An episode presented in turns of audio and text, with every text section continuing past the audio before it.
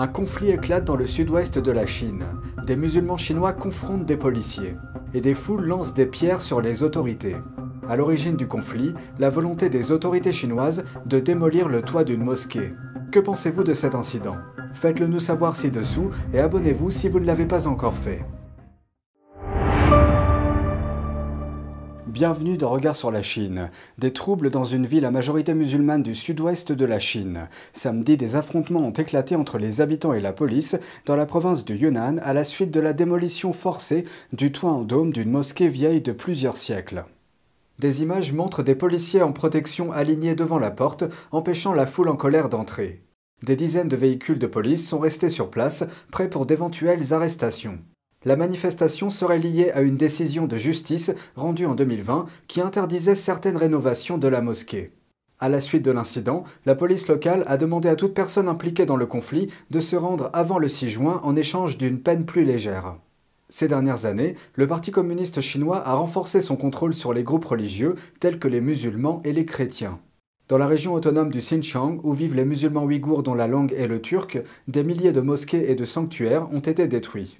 Des millions de musulmans ouïghours sont contraints à des détentions de masse et placés dans des camps de rééducation dans le cadre de la campagne du PCC visant à assimiler tous les Chinois non Han. Deux agents du Parti communiste chinois ou PCC sont inculpés pour tentative de corruption sur le sol américain. Le ministère de la Justice a déclaré que les deux agents avaient tenté d'accomplir l'objectif de la Chine communiste, à savoir, je cite, renverser le Falun Gong. Le Falun Gong est une pratique spirituelle fondée sur les principes de vérité, compassion et tolérance. Cette pratique est interdite en Chine et fait l'objet d'une campagne de persécution brutale menée par le PCC depuis 1999.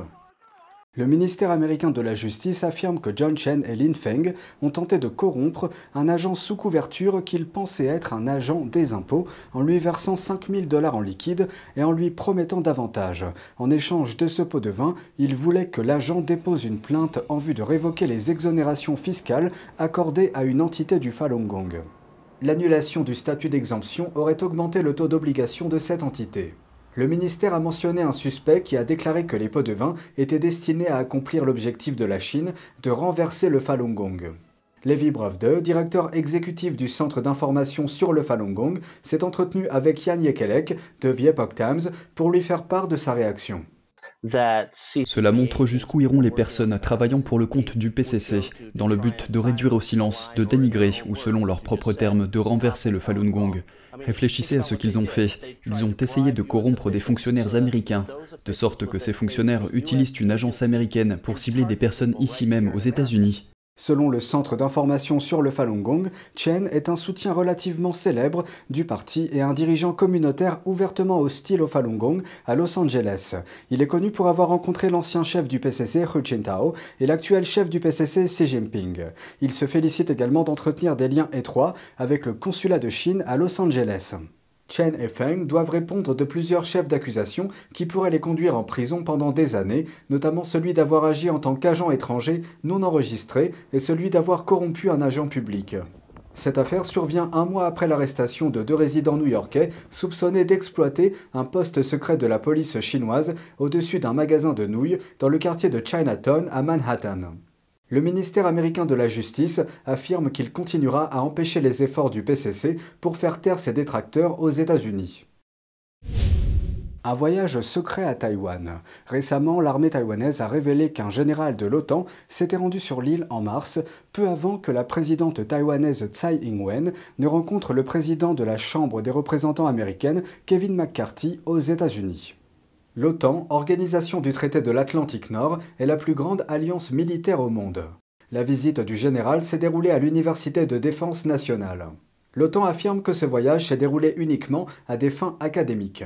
Depuis des décennies, le Parti communiste chinois considère l'île démocratiquement gouvernée comme son propre territoire, bien qu'il ne l'ait jamais dirigé. Le régime s'est toujours opposé aux efforts déployés par Taïwan qui visent à nouer des liens avec l'Occident.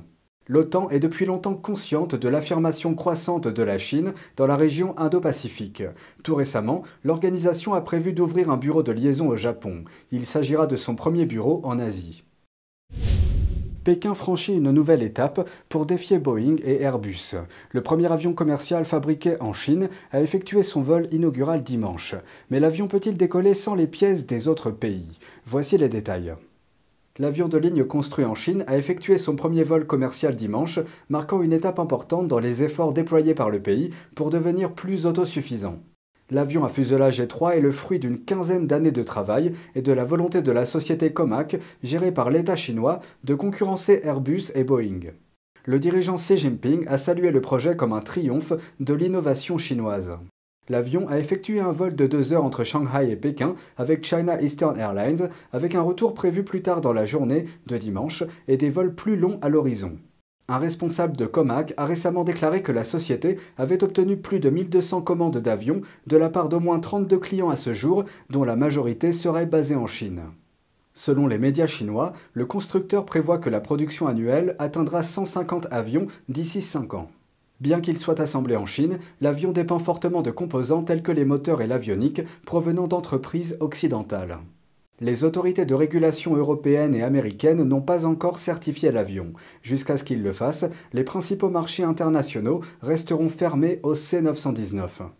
Le C919 chinois est conçu pour rivaliser avec les avions de Boeing et d'Airbus. Ces deux sociétés proposent des modèles qui surpassent actuellement le nouvel avion chinois. Mais combien de pièces de l'avion sont réellement fabriquées en Chine?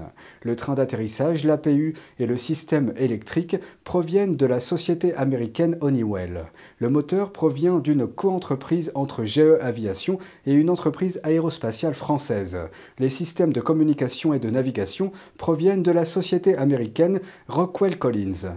La Chine est principalement responsable de la couverture radar et des ailes.